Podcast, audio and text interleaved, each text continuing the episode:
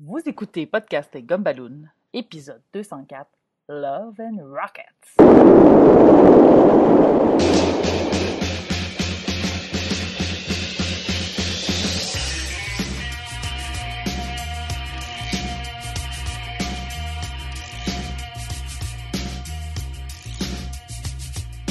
People moving out, people moving in. Why? Because of the color of the skin.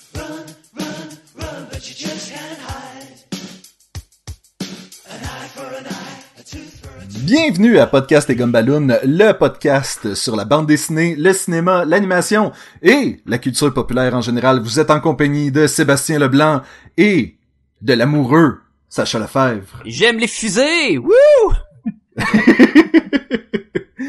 et de la Rocket du podcast, Alright!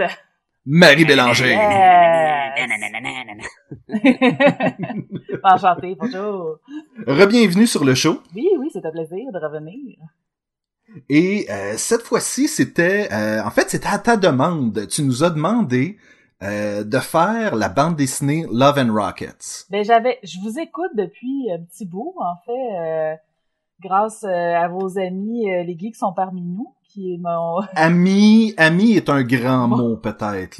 il y a des plugs qui se passent dans leur show. connaissances, connaissances. Leur show est un grand mot. Oui. En tout cas, j'avais fait de quoi sur leur show, puis moi, je les écoute depuis, puis je vous ai écoutés, puis tranquillement, je me suis mis à apprécier beaucoup votre émission, la qualité, puis j'ai fait « Hey, moi, ça me tente d'aller jaser avec ces gars-là. » Fait que je, je vous ai écrit en disant « Hey, ça me tente de jaser avec vous sur un podcast. » Puis ben là, j'ai sorti, moi, ce que ça me tentait de faire, puis on a fini par avoir euh, une BD commune qu'on avait envie de jaser. Là.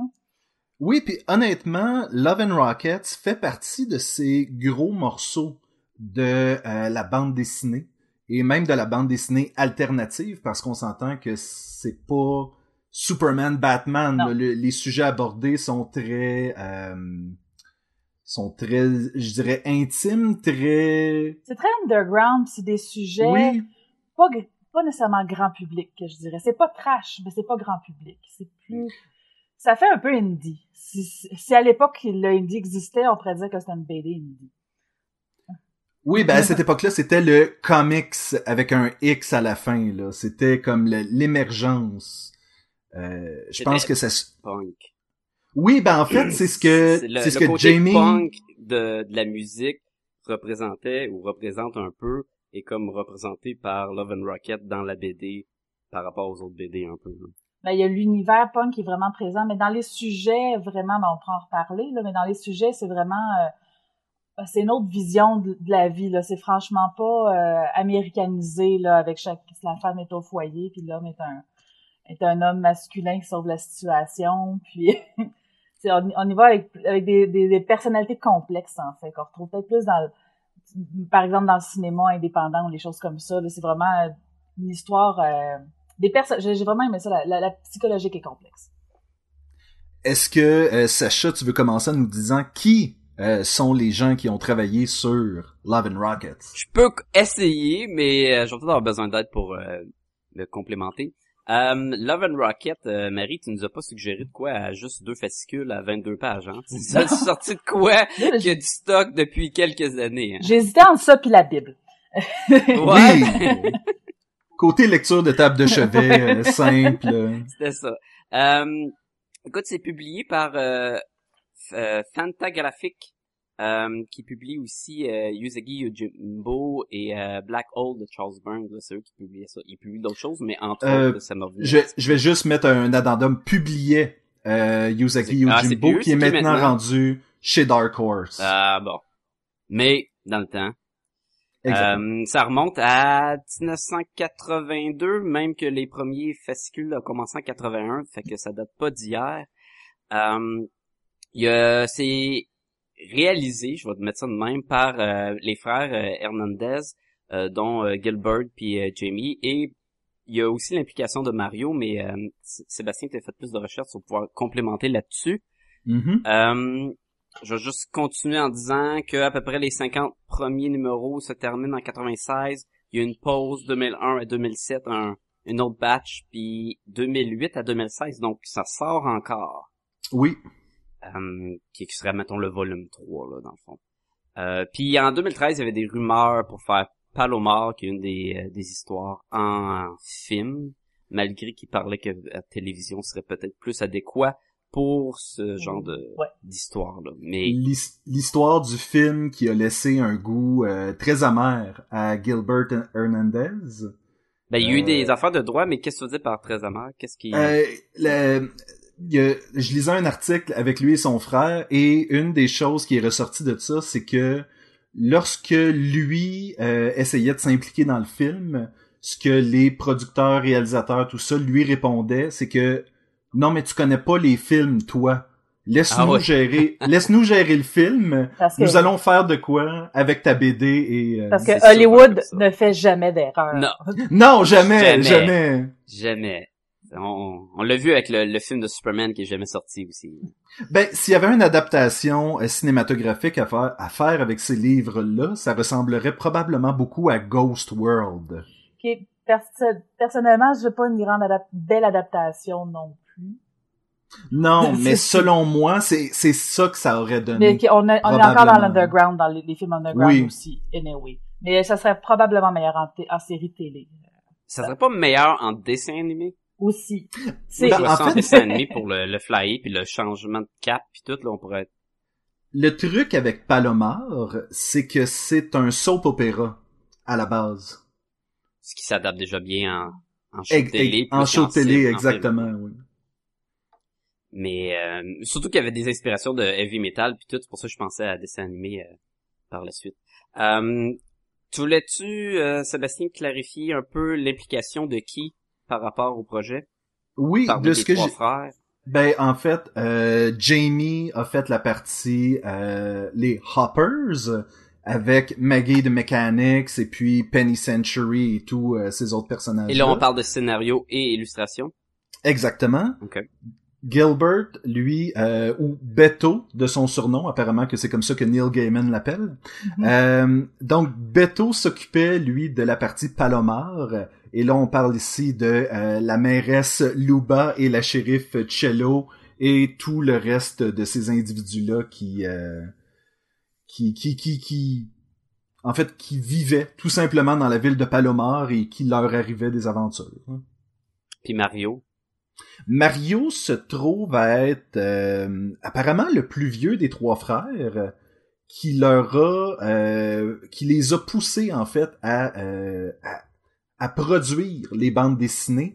Donc lui il était beaucoup plus du côté éditorial et c'est c'est lui qui les a poussés. Par contre, il contribue à quelques reprises dans les bandes dessinées. Ok, mais c'est pas juste lui il était là puis il disait vous êtes capables les gars là, lâchez pas là. C'était pas une cheerleader, Ouais, c'était plus pas un la cheerleader de la là. gang, ok. il y avait vraiment une, une implication dans le projet là. Autant. Exactement, exactement.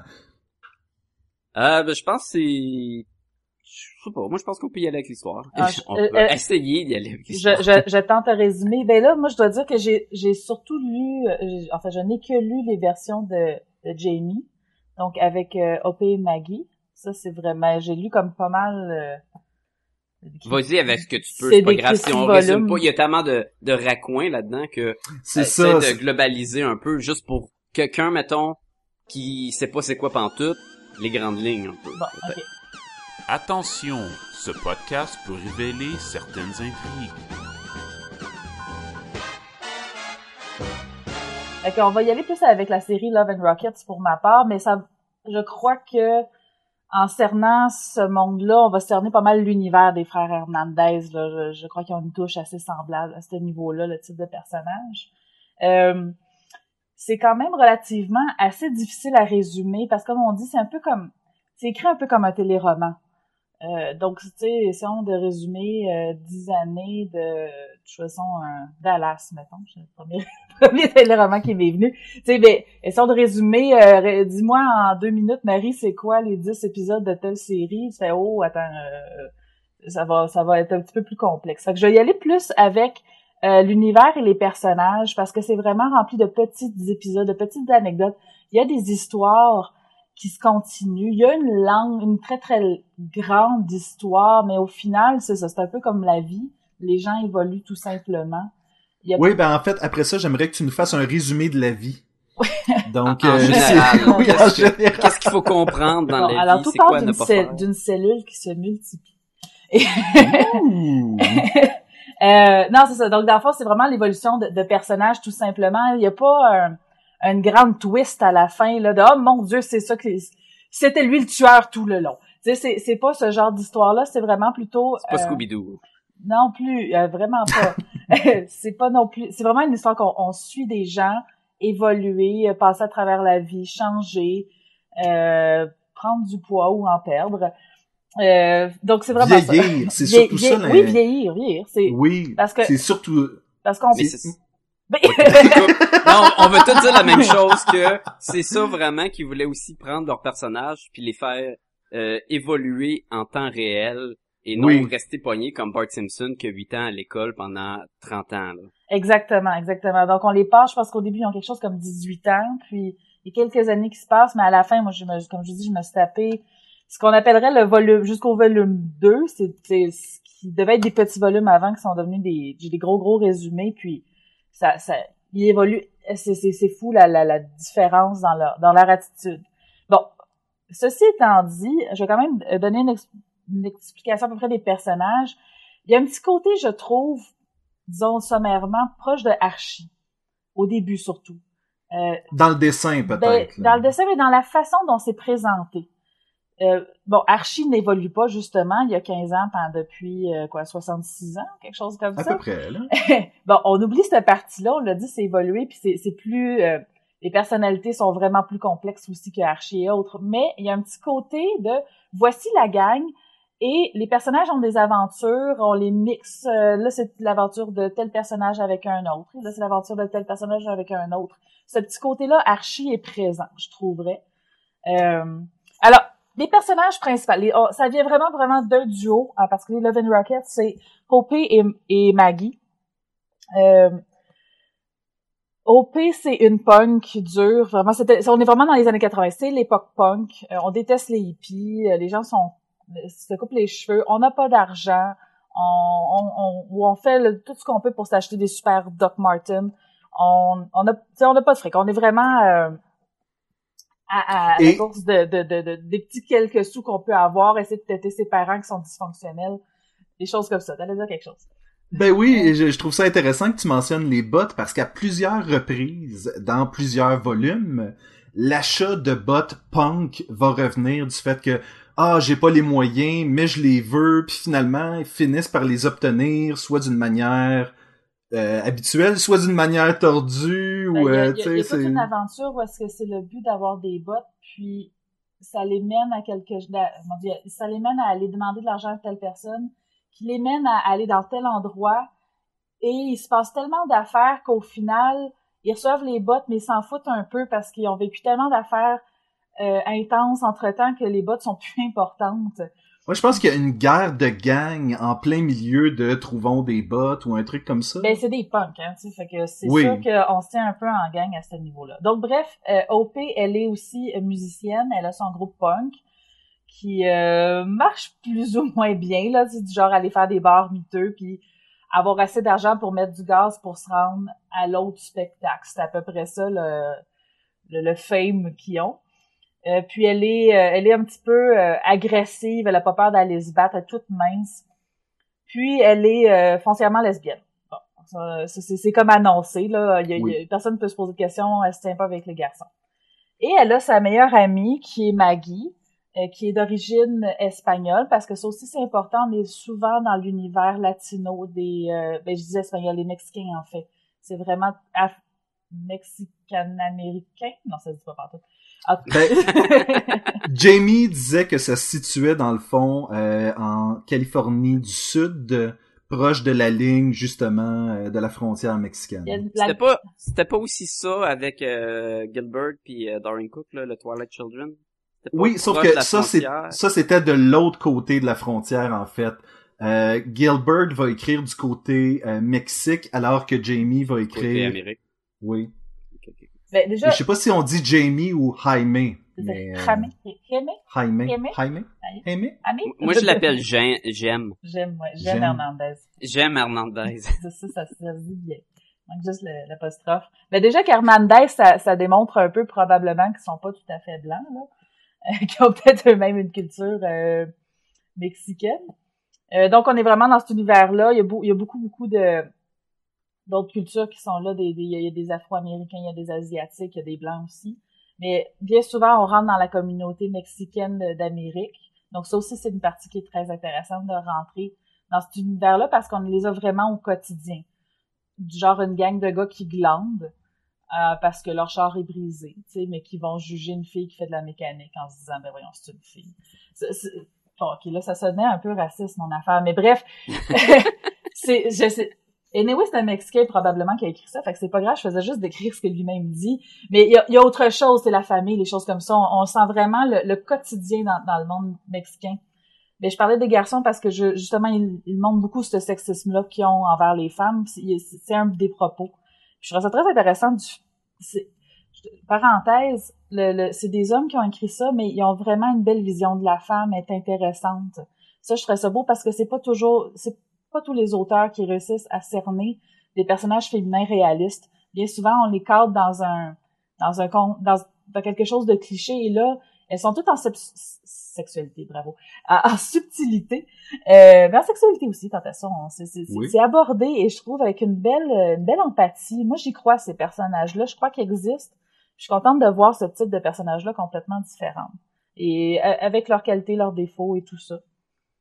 C'est une des choses d'ailleurs que euh, Jamie va dire en entrevue, c'est que lorsqu'il est arrivé, lorsqu'il a commencé à faire de la bande dessinée, qu'est-ce qu'il ne voyait pas dans la bande dessinée mainstream, c'est les filles être traitées de façon fair, de façon respectueuse et de dire comme ben une fille ça peut être comme ça, puis ça va être un bon personnage pareil. Donc il y a ça qui est intéressant aussi que malgré que ce soit écrit par des gars, ça met vraiment les filles de l'avant. On pourrait l'oublier que c'est des gars qui ont écrit ça. Mhm. Euh, Il y a peut-être le côté un peu... euh, on est dans l'action qui est peut-être un peu plus masculin, mais on, on- que par exemple, bien souvent, des fois, les, je trouve les auteurs féminines sont un petit peu trop dans l'émotion euh, par moment. Euh, mais outre ce fait, euh, anyway, c'est pas un défaut, moi j'aime ça, là, ça, ça bouge justement. Mais comme tu dis, c'est faire, c'est c'est des gens réalistes, c'est des gens réalistes différents dans il y a beaucoup beaucoup de personnages féminins. En fait c'est surtout des personnages féminins. Ils sont tous ils ont toutes leur personnalité il y, en a aucun qui est, qui est un cliché. Ou si c'est un cliché il y a autre chose qui défait ce cliché là en même temps. Euh, bon bref je vais continuer ma, ma description parce que là on dirait que je suis en train de commenter. C'est pas du tout ce moment-ci. Donc on, on a euh, Maggie donc qui vient de la culture mexicaine et qui est mécanicienne pro solaire Qui est comment? Oh, J'ai été allé voir sur, par hasard si c'était sur Wikipédia et non, il n'y a aucune description de ce que c'est exactement. Ça, ça a été inventé pour l'histoire, Oui, clairement. Là. Oui, c'est ça. Il va falloir que je revienne sur ce bout-là d'univers. Je vais- On va revenir sur le prosolaire, je vais finir les personnages parce qu'il y a quelque chose avec Oui. le prosolaire qui vient. Maggie, elle est, elle est plus sensible un peu. Elle est, elle- c'est c'est une grande romantique, mais elle a beaucoup de difficulté à gérer ses émotions. En fait, les deux ont de la difficulté à gérer leurs émotions, mais euh, OP est plus dans la colère un peu, puis Maggie est plus dans la tristesse. C'est quelqu'un qui mange ses émotions. On joue beaucoup avec le poids de Maggie, justement, toute mince au début, puis tranquillement, elle prend du poids. Il y a des blagues sur le fait qu'elle elle déchire des pantalons. Ça amène, même à, des situations parfois parce qu'on va aller s'acheter des jupes, des choses comme ça. Euh, elle est un peu plus timide, puis au cours de, de ce qui se passe à un moment donné, cette, euh, ce côté-là romantique, timide, la rend pas méchante, mais on dirait que des fois elle finit par être un peu froide parce qu'elle est Amère. Elle est amère Am- de, de la vie qu'elle a Oui. vécue, en fait. amère et, et froide parce que elle était des fois tellement prise dans ses propres émotions qu'elle voit pas le mal qu'elle fait autour d'elle. OP aussi va être du genre à faire mal aux autres, mais elle, elle le sait, puis elle s'en crisse un peu. Pardon, euh, À- à pardon tout pour le monde. À tout le monde, sauf à Maggie. oui, Parce que Maggie est la personne que tu ne peux pas toucher non. euh, sans que OP riposte. Et là, ils sont oui, donc la relation OP et Maggie, c'est un duo infernal. Euh, ils sont collés, c'est de la crise du ensemble. Et il y a une espèce de relation très étrange entre l'amitié et l'amour. Maggie, on pourrait la dire un peu euh, bisexuelle sur les bords, bien que sa bisexualité s'arrête beaucoup à OP en fait. Elle est surtout aux hommes, mais avec OP c'est différent, mais c'est pas tout le temps. C'est ça qui est vraiment particulier de ce couple-là il, il est pas descriptif dans rien. J'ai jamais vu cette relation-là dans rien. C'est comme si euh, Daria et Jane avaient une relation homo-érotique, mais pas tout le temps. Tu sais, c'est ce genre de, de duo-là. si Ben, c'est qu'il n'y a pas une étiquette Ouais. facile à poser sur cette genre de sur ce genre de relation-là. Donc, il y a pas c'est un autre élément qui est intéressant, qui est ouvert, qui est, Ah, il y a vraiment pas d'étiquette à mettre. On peut vraiment pas les mettre Non. dans une case à ce niveau-là parce que c'est très très organique à ce niveau. Ben, dans leur émotion. Donc ils, ils sont tout le temps tout le temps ensemble. Puis c'est sûr des fois ils chicanent là, puis des fois ils se tapent sur ils se tapent sur les nerfs. Puis euh, rendu au deuxième volume, t'as un moment où est-ce que justement ils se sont séparés et on ne les voit plus. En fait ça, si on peut avoir une histoire un peu, c'est beaucoup centré, mettons premier volume sur ce duo-là. Et après, on voit que l'auteur a voulu comme s'intéresser un petit peu plus sur les autres personnages qu'il avait mis en place. Et donc, on a beaucoup d'autres histoires, pardon, euh, beaucoup d'histoires autour, euh, autour. Donc, euh, beaucoup de gens se disent, ah, mais ils sont rendus où, ils sont rendus où, OP et Maggie?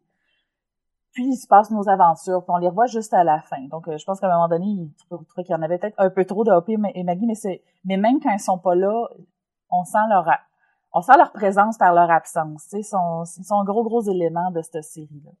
Sinon, je Mm. peux donner quelques autres petits personnages quand même relativement importants qui apparaissent. Euh, Il y, a, il y a Penny qui est euh, une espèce de bimbo euh, qui, qui est un petit un peu stupide, mais pas stu- stupide sympathique. Là. Elle, est juste complètement naïve. Une, tota- une grande, grande naïveté. Très généreuse par contre, elle aime beaucoup les gens. qu'on, qu'on croit parce qu'on va apprendre plus tard qu'elle avait toujours un plan euh, en arrière de la tête, que euh, le fait qu'elle sortait avec H.R. Costigan, c'est ça? Oui, mais elle sort avec euh, un multimilliardaire, là. Donc, euh, elle est jolie, elle sort avec un vieux monsieur, puis elle a plein, plein, plein d'argent. Mais justement, elle vit un peu pour elle-même en même temps. Ça a été sa façon de faire. Mais même ce couple-là, des fois, tu te demandes, est-ce qu'elle est là juste pour l'argent? Mais des fois, ils ont l'air d'avoir du plaisir ensemble quand même. Oui, mais Ça, c'est-tu le gars avec les cornes qui a dans oui, le diable? exactement, exactement. Et on va apprendre éventuellement que euh, la raison pour laquelle elle est avec lui, c'est qu'il lui a promis des super pouvoirs. Bon, Oui, mais il y a, y a une ga- il y a un gag à un moment donné que c'est en genre, il lui dit, je peux t'offrir n'importe quoi, puis elle dit, ben, je veux que tu me transformes en super-héros, puis il dit, ah, je peux tout faire sauf ça, puis là, ça finit, elle roule la- la- le rideau, puis il y a plein de super-héros dans la ville. C'est tout, là, c'est comme, poup! Moi, j'ai vu ça, puis j'étais comme, ok. Et ça, ça va revenir des années plus tard où est-ce qu'elle va se ramasser à la tombe de son défunt mari qui lui a laissé une pièce. Et je crois que c'est pas dans les, euh, les volumes que t'as en ce moment. Je sens Ah, que t'es en train de chercher Parce ça. que là, je fais comme, mon Dieu, qu'est-ce qui se passe, là? J'ai, J'ai, lu Love and Rockets, les neuf volumes au complet, je tiens Ah, à le c'est dire. Hein? Fait que j'ai, euh, j'ai été euh, all the way in. Ok, bon, il m'en manque un petit peu d'abord. mais bref, mais, Mais- mais là, en tout cas. Mais c'est ça, c'est que ça va vraiment s'en aller à quelque part de beaucoup plus loin, mais comme tu dis, ça va toujours revenir aux deux personnages principaux. Alors bref, euh, puis il va falloir que je revienne encore une fois sur l'univers, mais on va déjà finir les, ces personnages-là quand même. Donc, elle paraît naïve, comme tu dis, elle est plus brillante que ce qu'elle en a l'air, mais elle joue beaucoup là-dessus. Donc, elle, donc tous les hommes sont un peu à ses pieds, puis elle a l'air de pas s'en rendre compte, mais tu vois, elle veut être une super héroïne. Mais des fois, elle est un petit peu inconsidérée, mais en même temps que ses amis est extrêmement généreuse et euh, elle aime beaucoup, beaucoup, donc euh, elle est pas très pénible à ce niveau-là. Il y a Isabelle, un personnage que j'aime beaucoup, qui est un peu, euh, comment on pourrait dire ça? Elle a l'air folle, en fait. Elle a quelqu'un qui a souffert énormément, qui a perdu son mari, et elle s'est enfermée. Elle est devenue l'espèce de... Dans un quartier, t'as toujours un personnage qui a l'air d'une sorcière. Ben, c'est elle. C'est juste pas 10 000 chats. Elle vit avec rien. Elle s'habille en noir. Elle a les cheveux défaits. Euh, Continuellement l'air bête. oui, c'est ça. Mais pas bête, mais comme avec aucune expression. Euh, vraiment, une espèce de... euh, Elle a l'air de la- sortir de la famille Adams un peu à ce niveau-là. Oui. Mais encore une fois, très attachante aussi. C'est beaucoup de... C'est ça, malgré tout, c'est tous des personnages quand même attachants. Donc, elle, elle se fout un peu des conventions. Elle, elle fait juste accepter que sa, sa douleur. Elle vit sa douleur avec un côté zen, en fait. Sinon, il y a Terry aussi que j'aime bien, qui est, euh, on pourrait la dire l'ex de OP. elle a un mauvais caractère. Elle, elle est bête. Elle, elle est. Si on trouve que OP est agressive, elle est une coche au-dessus. Je pense qu'on la voit pratiquement jamais sourire dans cette. cette Ils sont pas dans le même band en plus? Ils ont été un bon bout dans le même band, puis ils se séparent à un moment donné parce que justement, elle supporte pas les gens, tu sais, puis elle est. Elle, elle a aucun tact, le contraire du tact, tu sais, c'est vraiment, je, je n'ai pas peur de dire ce que je pense. Puis, il y a, il y a ben, après ça, il y en a plusieurs, mais il y a Daphné aussi, qui va se présenter beaucoup au début. C'est une espèce de, ça, c'est un autre côté qu'on voit, c'est une asiatique, mais elle vient d'une famille de riches et elle veut être punk. Elle veut être comme les pauvres. Et donc, elle met beaucoup, énormément d'efforts pour ressembler à ces gangs-là de punk qui ont pas d'argent et qui et, elle, est en amour, en fascination complète avec euh, OP et Maggie. C'est elle qui, quand ils sont pas là, c'est elle qui rappelle comme, hey, ils sont où? On aimerait ça les voir à ce niveau-là.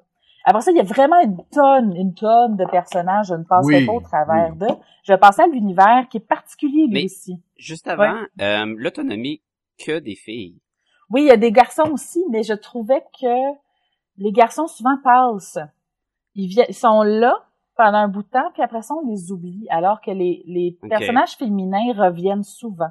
Parce que Les dans ce que j'ai lu, il y a beaucoup, il y a Race, là, le, Ouais. le beau dude, là, en t-shirt, là, qui Qui, à un moment donné, va complètement disparaître. Ok, ok. Fait que moi, dans tout ce que j'ai lu, il était tout dans là. Fait que là, c'est pour ça que j'étais comme, ah, ben, peut-être qu'il meurt. Mais c'est ça qui est drôle, c'est que ils vont, les gars vont partir pendant un bon bout de temps, revenir, faire comme ah j'ai des regrets, toute le kit, ben oui, et redisparaître. Il y a- Quoi, C'est ils font partie de chapitres, en fait. Ils sont le contraire de ce qu'habitude on fait avec les filles qui servent de... de D'habitude, dans, dans, les, dans le De cinéma, un per- complément, ou de complément. D'habitude, on va mettre le personnage féminin pour euh, complémenter l'homme. Là, c'est le contraire. Les gars servent à créer une histoire. Parfois, ils reviennent, mais bien souvent, ils servent à l'histoire. Et là, on le quitte. Et peut-être qu'on va le revoir dans un autre chapitre, mais il ne reste pas dans le, le dans l'histoire de base, alors que les filles sont, sont tout le temps là, sont tout le temps, tout le temps présentes. C'est ceux-là que j'ai montré. Ils reviennent continuellement. Ils sont tout le temps, ils font partie de, de l'univers euh, continuel à ce niveau-là. Fait que, oui, euh, parce que là, si je me mets à parler de tous les gars, sérieusement, non, on je finirais pas. je finirais pas, là. C'était un, un drôle d'adon que c'était que, c'était que des, des, des personnages féminins. Puis je suis en train de me dire, est-ce que c'est voulu? Est-ce qu'il y a aucun personnage Ben, important masculin? Mais ça a l'air d'être ça, dans le fond. Ben, je suis tombée sur une page, euh, là, je, je l'ai perdu, mais je suis tombée sur une page, justement, avec les personnages que j'ai nommés. Il y a, il y a, comment il s'appelle? Un petit bonhomme, ça aussi, c'est un côté très archi, le petit bonhomme, Roy le cowboy, qui apparaît une fois de temps en temps faire une petite niaiserie. Mais vraiment, Roy le cowboy, c'est pas comme une étoile dans les Simpsons. Mais c'est pas- c'est Roy le cowboy. mais c'est pas un personnage du tout, c'est genre un personnage très, très cartoon, qui est en coin, qui va parler directement au lecteur. Et ça Ah, comme le lutteur mexicain à un moment donné qui, qui parle, qui, qui pop des fois pour nous dire des affaires. C'est comme, Ouais. ah, ok. En tout cas, il finit, à un moment donné, il dit, hey, voici les OP. Comment il appelle ça? Il dit tel nombre de filles. En tout cas, il est présent, il se présente carrément. Tu le vois que c'est vraiment centré sur les, les femmes à ce niveau-là. Puis il y a un paquet de personnages féminins que j'ai pas nommés aussi. Il y a, il y a vraiment, euh, comme je dis, c'est, c'est un, c'est un gros univers. Ah oui, ben, il y en a juste un que je voudrais nommer parce qu'il revient aussi, c'est la tante de Maggie qui fait de la lutte. Ah oui, c'est vrai. Et je vais prendre ça pour mener à l'univers, ok? Parce que l'univers, il y a un côté très, très hyper réaliste qui est là. Et en même temps, il y a un côté fantastique qui est là. Par exemple, les super-héros existent. Ce n'est pas une BD de super-héros. Les personnages, les super-héros ne sont pas euh, les personnages principaux, mais sont là. C'est comme si on vivait dans un monde où Batman existait, Superman existait, puis qu'on pouvait le croiser dans, dans la rue si ça avait les... Par exemple, il y a un party avec des gros bonnets qui sont là, puis de- des, des super-héroïnes qui sont là, qui, qui jasent avec le monde. Puis c'est normal. Il y a aucun problème avec ça. Tu peux juste aller demander un autographe. Donc, il y a déjà cet univers-là qui fait comme, wow, la première fois que tu le lis, tu te demandes vraiment de qu'est-ce qui se passe parce que c'est pas du tout abordé comme ça. Mais ils existent et donc, donc, dans la, la mécanique prosolaire, il y a des robots aussi qui sont là au début. Tu te demandes, Ouais, ok. parce que c'est comme dans un futur. L'ouverture, en plus, de Love and Rocket nous met comme, ben là, on est dans un futur après la guerre. Surtout, elle a, elle a une genre de petite moto, mais pas qui de roue, il y a des petits bunkers puis, euh, avec des anciens robots qui ont fait la guerre. Fait que, tu sais, il nous met vraiment dans un setting de science-fiction. Ouais. Puis, Ça- à ça- moment donné, on va comme... Ça disparaît un petit peu, cet univers-là, par la suite, même s'il est toujours présent. Mais donc, Mais, justement, mais très vite, je trouve, très vite arrive univers science-fiction, euh, vé- véhicule qui vole sans toucher le sol, et après ça, on est tout habillés comme des années 80, puis on se promène dans les années 80. On est dans les années 80. C'est ça qui est vraiment Ouais. particulier. Ou par exemple, tu- on aimait justement le mari de Penny, H, euh, j'oublie son nom, H, H, R quelque chose. Costigan. Merci, oui, Costigan. On va l'appeler Costigan. Qui a carrément des cornes. Il a l'air d'un diable, tout simplement. C'est comme si, ben oui, ça. Et c'est jamais expliqué pourquoi. C'est jamais expliqué. Il y en, il est pas tout seul. Il y a d'autres personnages qui ont des cornes, des fois. Ben, ont- sa fille, sa fille va avoir des cornes. Bon, regarde, ça, ça, ça, ça, t'es vraiment plus loin que ce que j'ai Mais euh, non, c'est ça. Ça, c'est drôle là-dessus quand il y a un party avec vraiment plein de personnes, puis c'est là. Mais c'est c'est vraiment c'est normal, c'est correct, puis personne se pose la question, puis on ne prend pas la peine de nous l'expliquer non plus. Faut, faut Ah, mais là, je t'interromps. C'est pas vrai que personne se pose des questions. Moi, je m'en posais en tabarnouche des questions quand j'ai regardé ça, là. Tu sais, Il y en avait des questions qui popaient. Mais, mais pourquoi? Ah, je- ça va revenir, ça va revenir. Ah, puis le pire, c'est- Non, ça revient pas. Sacha une texte puis il dit ouais fait que ça là c'est ça a l'air d'être vraiment important je suis comme Non. non tu peux oublier ça ça reviendra plus après là. Et un autre élément aussi complètement fantastique, c'est que la lutte est vraie. Mhm. les, les gens se battent. euh, bon, je pensais qu'il y allait y avoir des rires sur cette blague-là. Euh, non non C'est- à la euh, maison, les rires. T'es entends pas, Oui, là, oui, mais alors- lors de l'écoute. Donc, imaginez des rires en canne sur ce que je viens de dire. Les- Il y, a, il y a des lutteuses. La tante de, de Maggie est lutteuse, mais là-dedans, les gens, ils se battent pour de vrai. Ce n'est pas du spectacle comme dans, dans la lutte. Et ça, c'est- c'est c'est fascinant parce que les gens, les gens se font mal vraiment pour de vrai. Tu, sais, tu peux vraiment casser le dos de quelqu'un.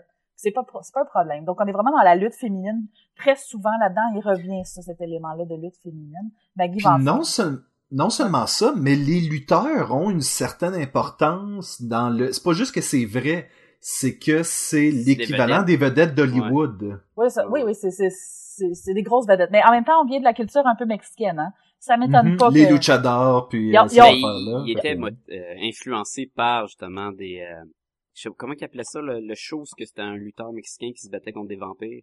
Puis c'est ça Ah, qui mon les Dieu. a motivés au début, là.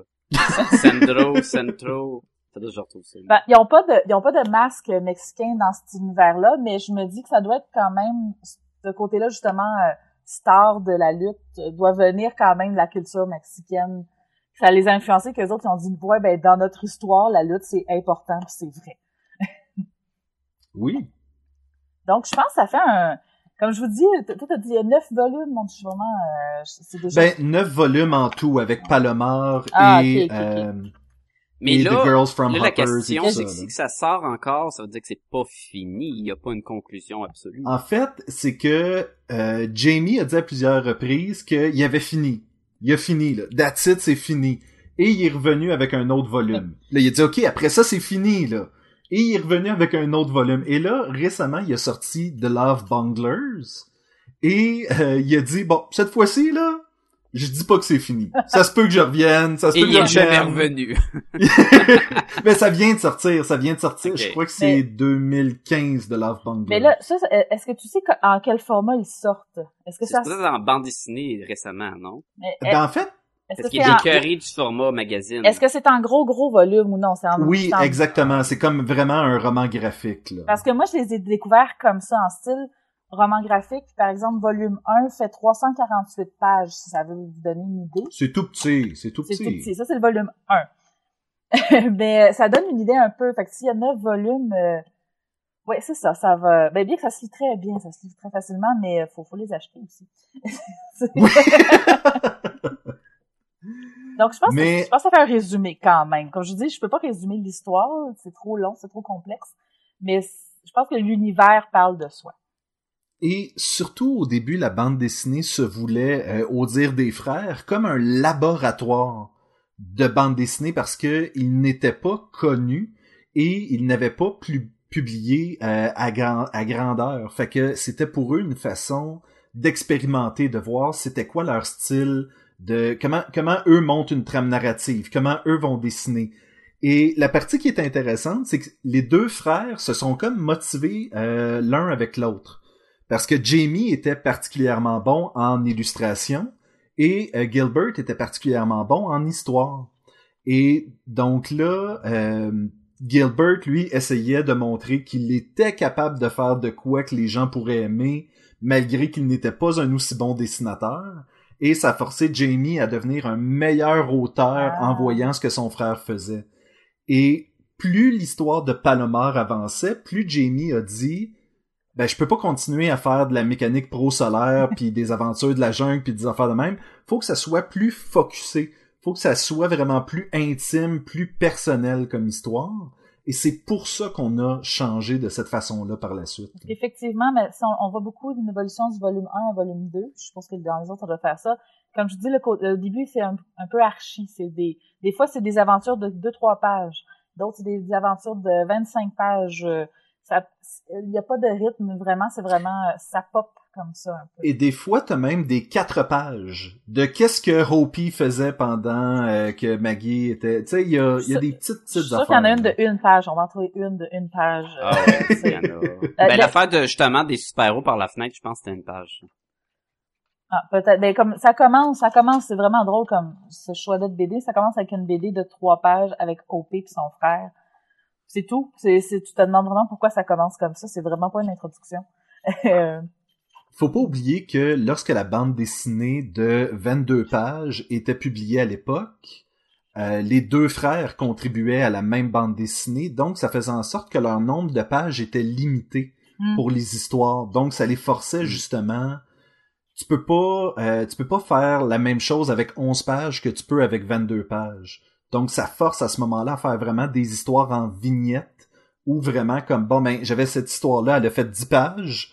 Euh, bon ben il me manque une page, je vais faire l'histoire de tel personnage pendant ce temps-là. mais Puis ça- des fois, les petites histoires sont whack en tabarnouche. Parce une ici, là, que ça s'appelle How to Kill a by Isabelle Rubin, là, puis c'est une petite maison, sa, sa colline. Il y a comme pas de texte dans toute l'histoire. La fille, elle veut écrire un papier, elle se ramasse dans une grotte avec un gros bonhomme qui la endort, puis finalement, elle est dans de l'eau, puis elle vole, puis là, elle marche, puis finalement, elle veut pas écrire, puis la maison est encore sa colline. C'est comme, what the ben, ça- ben, ces moments très, comme tu dis, euh, WTF sont, sont, sont courts. Tu sais, c'est vrai. Ça donne vraiment l'impression que ça a été écrit dans, pour un magazine. là. Des fois, là, qu'on avait juste euh, quelques pages à mettre dans le magazine, comme un Spirou, là, on, on rentre notre, euh, notre BD là, puis euh, Mais c'est ça. Sébastien disait qu'il y avait beaucoup de- d'expérimentation dedans, puis je pense que ça, c'en est un exemple. Faisons, on va essayer de faire de quoi, il y aura pas de texte, puis comme une histoire silencieuse, puis t'es comme, Ben, ok. Et dix ans plus tard, euh, Terry Moore va reprendre le même principe avec Strangers in Paradise. Si tu lis Love and Rockets, j'avais lu Strangers in Mhm. Paradise, j'avais jamais lu Love and Rockets, et après l'avoir fait, j'ai fait, mais c'est les plans de base, Love and Rockets sont les plans de base pour Strangers in. Paradise. C'est l'histoire de deux filles, il y en a une qui est plus tough, il y en a une qui est plus soft. Euh, c'est juste qu'au lieu de suivre plus Maggie, on suivrait plus OP dans. Strangers in Paradise. Et c'est beaucoup par rapport à leur relation d'amitié, mais qui est un peu euh, homosexuelle aussi. Et puis, il y a vraiment, c'est le, c'est le blueprint, c'est le, le- le plan bleu de euh, Strangers Le in plan Paradise. bleu. oui, oui, oui. C'est le fameux ça, plan bleu, là, en architecte, Oui, là. mais c'est, je trouvais ça super intéressant de voir que euh, Strangers in Paradise est probablement le fils illégitime de Love and Rockets. Ah bon, ben ça, ça vient, il fallait que je lise comme m'a conseillé, je, je lirai euh, j'ai aimé ça, Si- donc euh, je peux... si tu si tu intégrais des personnages d'un des univers dans l'autre, ça fonctionnerait probablement. Ok, ok, ok, c'est intéressant. Donc, euh, bon, on peut mener peut-être, moi, je, je mets le, le, le podcast, on pourrait mener à nos commentaires, peut-être, on est comme parti. Malheureusement, on n'a plus de temps, alors on va passer. ben, habituellement, on y va qu'est-ce qu'on a aimé, qu'est-ce qu'on n'a pas aimé, puis euh, j'aimerais ça euh, vous entendre sur c'est quoi les bons côtés de Love and Rockets. Ben, moi, je vais commencer parce que je n'ai moins lu que vous deux. Et visuellement, en tout cas, le volume 1, c'est super. C'est quand tu disais que Jamie, il, était peut-être meilleur illustrateur au début. Écoute, il kick des culs. là. C'est vraiment beau, là, le, la, la plume, puis tout. Puis, euh, parce que c'est très condensé. Hein? Il y a beaucoup de cases pour mettre en une page. Il y a beaucoup d'éléments à intégrer. faut jouer avec le, le graphique. faut jouer avec... euh, superposer les des plans noirs de la ville qui vont être en silhouette de building pour faire sortir les personnages parce qu'on n'a pas le temps de rentrer dans une perspective approfondie. Mais c'est c'est très ingénieux, il y a du détail à mener. on change de style, surtout dans la ligne, euh, dépendamment de l'histoire, mais comme qu'on reste constant de ça, cette histoire-là, elle a tel style, plus cartoon, plus épuré, telle histoire en un style plus euh, assuré ou quoi. Mais ils sont tous beaux, là. Je me rappelle d'un dessin, il y a une femme de dos, euh, c'est sûrement euh, Maggie ou quoi, puis elle a des jeans, mais tu peux voir les sous-vêtements à travers. Mais pas d'un d'un côté euh, pervers, mais d'un Mm. côté réaliste. Réaliste, ouais. Tu vois la, la petite définition que tu pourrais voir quand tu regardes, mettons, quelqu'un de dos, puis tu vois la ligne. Mais c'est tellement bien fait, puis j'étais comme, ah, le détail est là, malgré l'absence d'espace pour le mettre. Fait que, à première approche, là, en tout cas, le début, là, c'est de toute beauté, là, ça c'est sûr. À noter que tout est en noir et blanc. Euh, Oui, on l'a pas dit, mais c'est vrai que... c'est comme en ancré, j'ai l'impression que c'est de l'encre noire. qui oui, est c'est, euh, ça doit être fait à la main. euh, En fait, euh, je peux vous garantir que c'est fait à la main. Euh, à ce jour, Jamie Hernandez ne sait pas comment se servir de, de l'ordinateur pour illustrer. Mais oui, en 80, euh, c'était pas Non. la Wacom puis la Cintiq, ils ont fait de même. Non, pas ce qui non. était très populaire.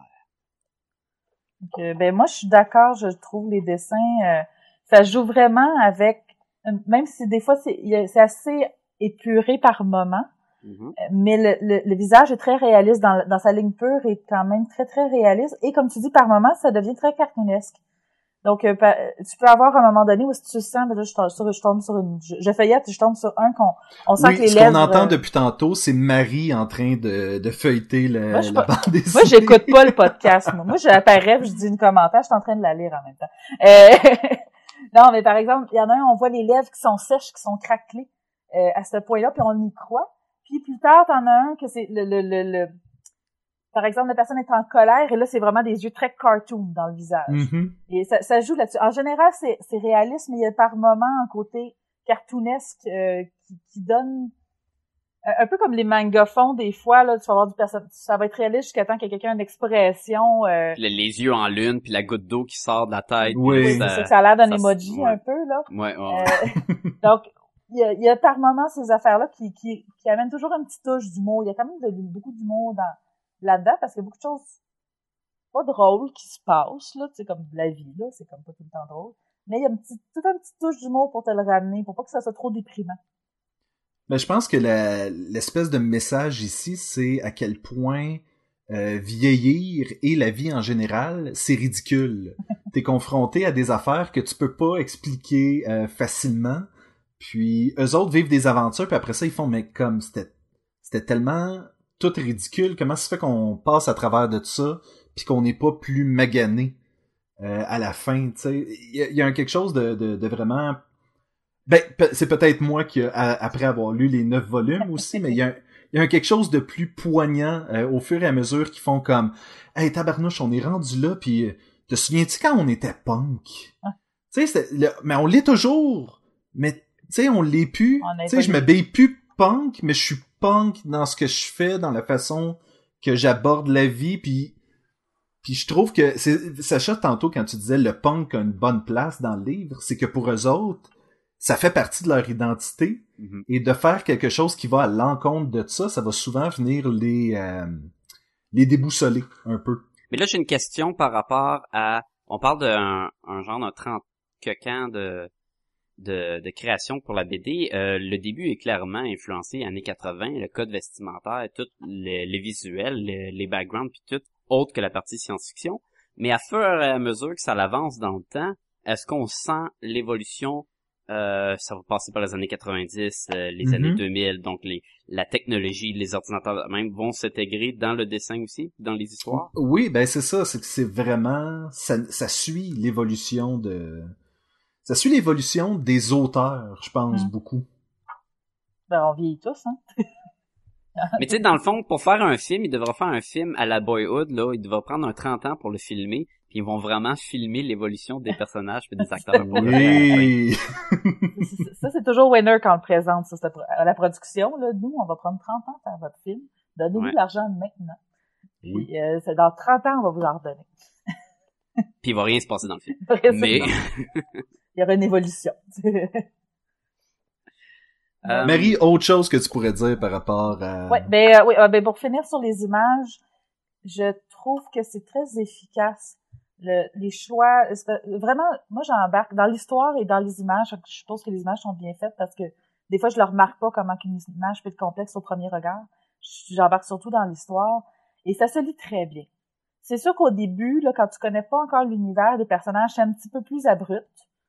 Euh, c'est- ouais, c'est ça le défaut, leur remettre un peu abrupt au début parce que on tient pas du tout par la main pour t'expliquer ce qui se passe. On te le shoot dans Du tout.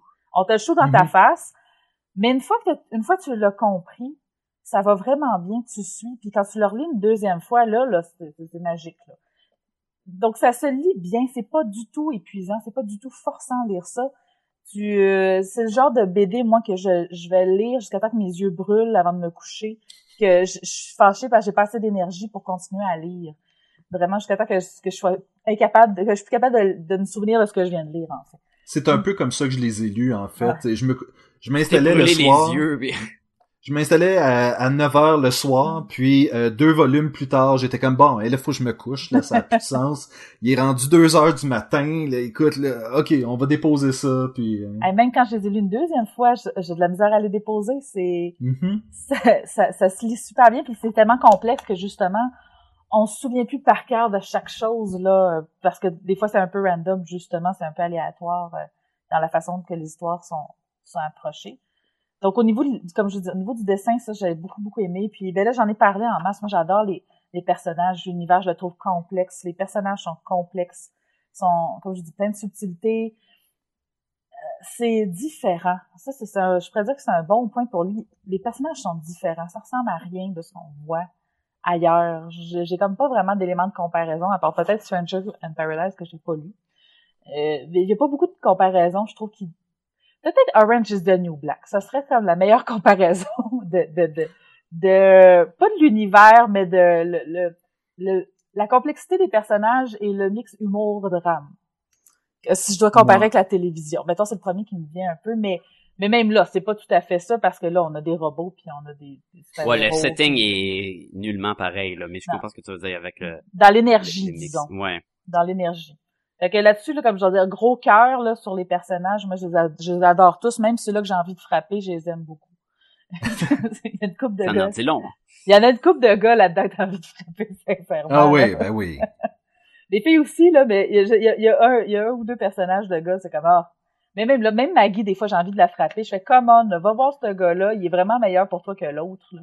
En fait, ce qui est désolant avec Maggie, c'est plus tu la suis, plus t'aurais le goût de la shaker un peu Ouais. puis de faire As-tu vu ce que t'étais au début? Tu pouvais être ça. Ouais. Puis plus ça va, moins tu l'es, moins t'es euh, la meilleure version de toi-même. Puis plus tu te Elle- en, vieil- en vieillissant, elle pas elle s'assagit, mais au contraire, elle se elle devient plus craintive, moins aventureuse. Elle, elle- il y a une expression que les Américains disent, c'est chicken out. Elle se chicken out Oui. de sa vie. En fait, Oui. par beaucoup de situations où est-ce qu'elle aurait pu faire quelque chose d'intéressant, elle chicken out, elle, elle, elle, elle, elle est pas le mouillé, là, elle s'enfuit parce qu'elle est pas capable d'affronter les choses. Et elle est, et en fait, elle est dans, dans les deux premiers volumes, là, à un moment donné, dans, surtout le deuxième, elle est dans une fuite constante de sa vie, en fait. Et c'est ce qui la rend justement un peu froide ou apathique à ce niveau-là, alors qu'OP, elle reste toujours dans le dans le fonceur un peu. Parce qu'OP, au, au, euh, Maggie, au début, tu la trouves très, très sympathique. Puis ah, pauvre petite fille euh, amoureuse et, et timide. À un moment donné, tu te dis, OK, regarde, là, c'est assez la fuite, va faire quelque chose. Tu sais, va, tu vas, tu pourras jamais être heureuse en, ayant tout le temps peur de, ce- de ce que tu pourrais avoir dans la vie, puis de regretter ce que tu n'as pas fait, justement. J'ai pas eu la chance de lire euh, The Love Bunglers. Je sais par contre que l'histoire commence et on est 30 ans plus tard et elle est concierge dans un, euh, un immeuble à logement. C'est ça sa job. Tu sais, on, dirait vraiment que elle allait jamais atteindre le potentiel de la première bande dessinée. Exactement. Elle était une génie mécanique. Elle avait 18 ans, elle avait une job de, mécanique pro salaire qu'on se dit que c'est comme le top de la mécanique possible. Là. C'est comme au-dessus. C'est, pas des voitures, là. C'est comme, tu sais, la NASA, là, t'es au-dessus de ça, c'est les pros solaires, mettons. Puis elle aurait pu faire de quoi? Elle était apprentie, ou je me souviens plus quel titre exact, mais elle aurait pu se rendre plus loin, puis non. Euh, puis il y a de quoi qui chie à cause d'une histoire d'amour, justement. Et après ça, elle lâche complètement la mécanique. Elle aime ça, en plus. Elle aime ça, mais la mécanique, elle est bonne là-dedans. Elle, elle va y revenir une fois de temps en temps, mais jamais comme de façon permanente. Non. Juste pour dépanner quelqu'un ou euh, un truc comme ça. Fait que c'est vraiment genre, mais je suis excellente à quelque chose, mais je ne veux pas le faire. Ah, ça, ça, c'est la partie spéciale. Mais c'est ce qui rend le personnage complexe, dans la vie. Mhm. On fait pas juste les choses logiques non plus. Non. Et On n'est c'est, pas Spock. on est, exactement. Non, exactement. Est-ce qu'on veut tomber dans les côtés un peu plus négatifs de la bande dessinée? Euh, mais Est-ce que quelqu'un d'autre avait de quoi de positif à dire? Ben, outre que les dessins et l'histoire sont beaux et intéressants, euh, après ça, c'est c'est seulement, de mon côté, c'est seulement du petit nitpicking, du petit euh, picossage de quelques trucs qui m'ont achalé Sur à 9 travers ça. volumes, puis 30 ans d'existence, Oui. ça Exactement, Bon, exactement. mais, ok, mais Picasso. Ben, t'as pas ça vraiment dans les deux premiers volumes. Dans les neuf volumes, tu l'as par contre, c'est qu'à un moment donné, ça tourne en rond. Ok. Et c'est là vraiment que, tu sais, je disais, t'as le goût de la brasser. C'est qu'à un moment donné, tu deviens frustré en tant que lecteur de tout ce, ce cycle qui recommence, puis tu fais comme, oui, mais passons à autre chose, passons à autre chose, puis non. Opie va passer à autre chose, Daffy va passer à autre chose, tous les autres personnages vont passer à autre chose, mais elle va toujours rester dans cette espèce de je peux pas et je le ferai pas. Ok. Ça, c'est un peu fatigant. Euh, je peux pas juger sur ce- les, les sept là. Mais, Je suis bien d'accord, euh, Sébastien. mais, mais j'aurais pas de misère à le croire, voyant l'évolution dans les deux premiers volumes, déjà. À ce niveau-là. Puis si j'avais à faire un autre commentaire, c'est que en 30 ans d'existence, il y a eu beaucoup de comme Sacha disait tantôt, une espèce d'histoire par rapport qui est là, mais elle est là, fait qu'il faut que tu lises, mais elle a pas d'importance puis on y reviendra jamais. Il y a beaucoup de ça et à un moment donné, tu fais comme ouf, il y a probablement une centaine de pages drette là que j'aurais pu ne pas lire et ça aurait vraiment pas dérangé. Peut-être que ça a de l'importance plus tard, mais après avoir fini les neuf volumes, tu fais comme non, ça avait pas d'importance. Ok. Mais comme la vie. Oui. Il y a des moments dans Ouais. notre vie qui sont pas, qui ont pas été utiles à la fin. Donc, quand on arrive à nos 60 ans, on fait, ouais, ben, moi, cette année-là, j'aurais pu l'oublier. Moi, Sauf je, que moi, si- je me rappelle la fois que j'étais allé sur une île où il y avait encore des dinosaures. là. Ah. Mais tu vois, ça c'est digne de mention. Alors que euh, Les dinosaures? alors, alors oui, mais c'est justement s'il m'est arrivé ça dans mon année, je vais le raconter. S'il m'est arrivé que euh, il y a deux gars qui se demandaient où est-ce qu'on était, puis sont allés, euh, ils allaient chercher de la bière, et il leur est arrivé des affaires pendant ce temps-là. Peut-être que je le mentionnerai pas dans l'histoire de ma vie. Ben, lequel que tu vas mettre dans ton webcomic, là? Oui, tu vas mettre dinosaures, tu vas mettre l'affaire de la bière, là?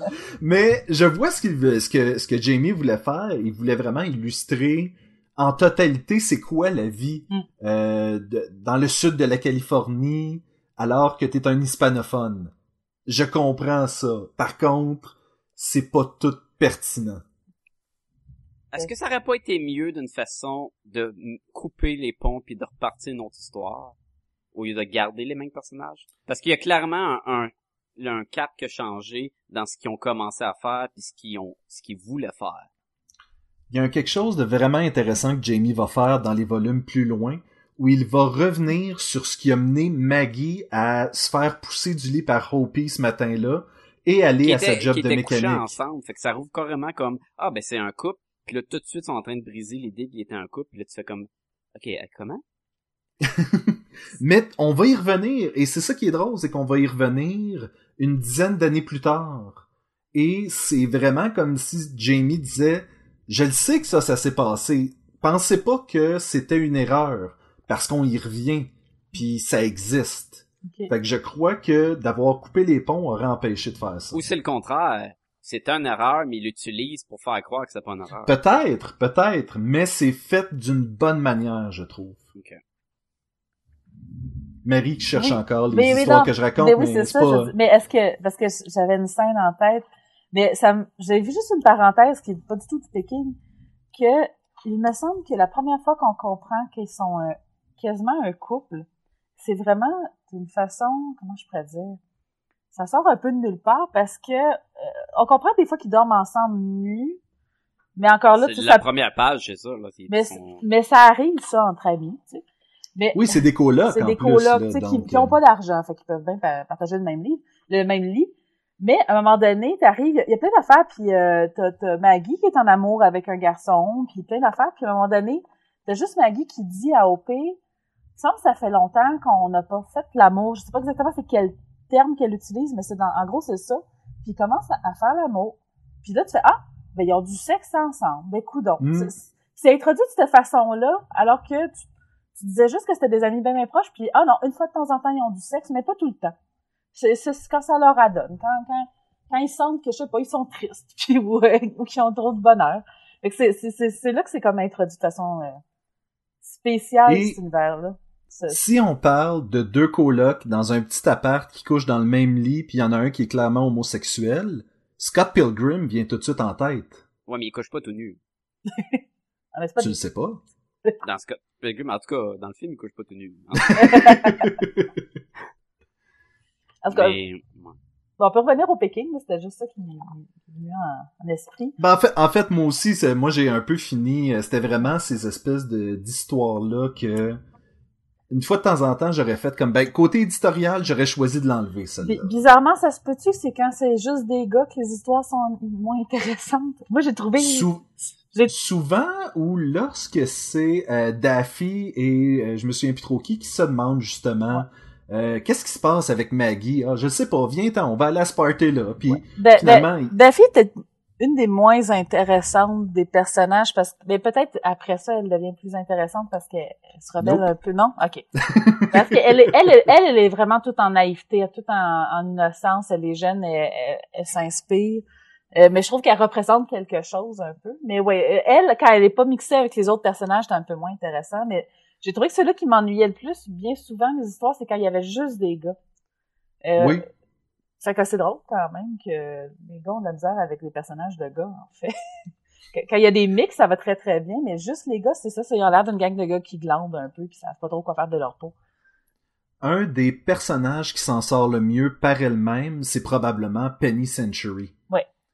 qui euh, qui lui arrive toutes sortes d'aventures elle va même un jour kidnapper sa propre fille euh, essayer de couper les, les ponts avec son euh, son ex-mari puis tout le kit puis ils s'en vont dans un road trip mais sont fugitives en même temps. Puis là faut qu'elle il y a vraiment des trucs intéressants avec ce personnage là qui à la base tu disais elle a une naïveté euh, un peu déconcertante puis éventuellement on va creuser elle va devenir plus intéressante on va euh, je suis désolé pour euh, tous les bruits de tonnerre qu'on euh, qu'on Voyons, entend t'as pas le contrôle là-dessus, là? non, malheureusement, malheureusement. Et euh, il y a des éclairs, ça a aucun bon sens. Euh, Ben, ça a du bon sens, normalement, tu sais, as éclair, Oui, c'est pas si ça, ça vient ensemble, que ça ça, vient ensemble. Tant que ça coupe. Ta- Tant que l'énergie coupe est déchaîné. ce est déchaîné. Hey, je veux encore revenir sur la sexualité parce qu'on en parle. puis je- C'est tellement comme inus- inusuel parce que je disais que OP, elle est homosexuelle, mais il y a un épisode où est-ce que elle se retrouve pris avec un gars qui fait même pas de la musique, qui suivait son band. Puis là, ils s'en vont rejoindre justement Penny à son château. Puis là, ils vont se cacher. Puis là, ils vont se cacher parce qu'il y a beaucoup trop de chambres. Et là, euh, oui, ça finit vraiment, la- le volume 1 se finit un peu. C'était comme un fugitif, le gars, en Ah, fait. ça c'est au début. Ça c'est au début, c'est ça. C'est parce que les histoires se reviennent. Il y a au début un fugitif caché dans dans le manoir de Corrigan. C'est Corrigan, hein, bien sûr. Oui. Costigan. Costigan, ah, je trouvais- c'est pas la même chose, hein, Costigan. Euh, Costigan, à un moment donné, il se cache dans, dans le manoir parce qu'il y a beaucoup trop de chambres puis on peut s'y perdre carrément. Oui. Euh, puis OP tombe sur un, euh, non, Maggie tombe sur un fugitif. Puis en tout cas, il y a une histoire d'amour qui se passe. Elle, elle reste une semaine dans cette chambre-là, puis personne ne se pose vraiment de questions. Puis plus tard, ils reviennent à la fin du volume 1, ça finit vraiment comme en queue de poisson de mon Dieu, qu'est-ce qui va se passer? Puis je capotais parce que j'avais pas du tout l'autre l'autre volume, ça m'a pris des années avant de le trouver. J'étais comme mais comment ça va finir? Et là, tu as euh, Penny, OP, parce que OP et, et Maggie se sont séparés pendant cette période-là, se sont chicanés. Et t'as Penny, OP et ce dude-là rencontré comme sur le chemin, sur la route, ils vont se cacher, ils s'en vont, ils s'en vont à la chambre, au manoir, euh, maison, euh, 10 000 chambres de, de, de Penny, de son mari, et ils vont se cacher, et là, ils se demandent, mais qu'est-ce qu'on peut bien faire? En attendant? On va s'ennuyer pendant deux semaines. suite après, tu vois les deux filles tout nues. Euh, je pense qu'il y en a une qui a un strap-on ou quelque chose comme ça. Et euh, t'as le gars qui est épuisé, qui se dit... Puis là, il fait comme une crise cardiaque. Là, tu fais comme, ah, ben soudainement, au pire, ça y a tenté de coucher avec un gars. Il y avait pas de problème. Tout d'un coup. Ça, ça une suite parce qu'elle est tombée enceinte après ça de, lui. Donc, euh, il y, y y a quelque chose à ce niveau-là. Donc, c'est vraiment, comme je dis, on peut pas mettre d'étiquette sur, sur les personnages, vraiment. euh. Mais si je peux y aller avec mes, mes un point négatif, je l'ai mentionné tantôt, c'est difficile au début de rentrer dedans. Parce que c'est en noir et blanc. Les personnages, ils ont des différences, mais ils se ressemblent quand même un peu. Surtout sur- au début, les, les, les visages se ressemblent assez. Les coupes de cheveux se ressemblent Oui. ça, ça, ça aide pas, tu sais. Puis justement, les gens sont surtout les cheveux noirs. Et ça m'a pris beaucoup de pages avant de savoir exactement qui était qui, parce qu'on n'arrive pas avec. Un guide Oh euh, boy. au début. Là. Et c'est vrai que ça fait du bruit. Hein? Oui, c'est... euh, Euh, oui, alors oui, il n'y a pas de guide pour dire ah voici tel personnage, tel personnage, elle, elle est comme ça. On a vraiment une très mauvaise introduction, disons, du personnage, des personnages et, de la de l'univers, donc c'est assez difficile de rentrer dedans. Ça, ça serait son gros défaut. Ce qui fait que c'est quand même beau parce que c'est pas trop simpliste, disons, mais ça m'a pris un bout puis j'étais contente de le relire justement pour faire ah ok c'était ce personnage-là qui a dit ça. OK, maintenant, je le comprends parce que je l'ai lu dans plein d'autres Mhm. aventures, puis là, je comprends son, son univers. Mais au début, début, c'est très, très difficile. c'est dur à embarquer, sauf qu'une fois que t'es dedans, t'es dedans à fond. Ah, ça va Mais bien. c'est comme n'importe quel show de télé où la première saison est, est vraiment boiteuse. C'est reste. exactement ça. Là, le problème, c'est que, est-ce que, comment tu fais, pour- est-ce que tu mets l'effort pour continuer? Surtout si t'as personne qui dit, ça devient bon.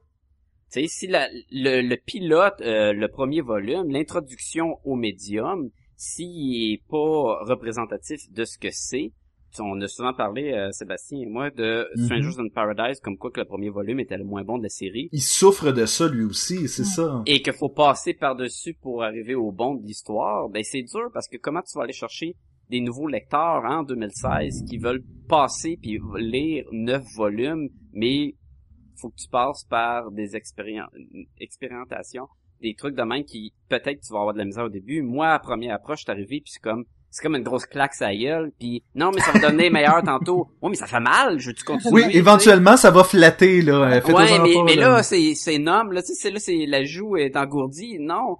Fait que, c'est très difficile à passer par-dessus les premières marches. Et, pour moi, personnellement, déjà que le style, c'est peut-être pas ce que, quand c'est trop de, de trucs au hasard, ou quand c'est pas assez expliqué, peut-être que j'ai besoin qu'on me prenne par la main. Mais, Ben, fait que, ma- comment le recommander? Mentionnons au départ que euh, Sacha était pas supposé lire la bande dessinée pour le podcast parce que euh, c'est quand même un gros volume. Je pensais pas qu'il aurait le temps ou l'intérêt. Et finalement, il a commencé à le Tu me l'as lire. dit que c'était pas mon style, me mes, Exactement. mes, mes goûts, là. C'est que je ne te l'aurais pas recommandé. Mhm. Mais maintenant que tu as commencé à le lire, tu trouves ça comment? Est-ce que tu penses continuer? je voudrais, je sais pas si je vais mettre l'effort.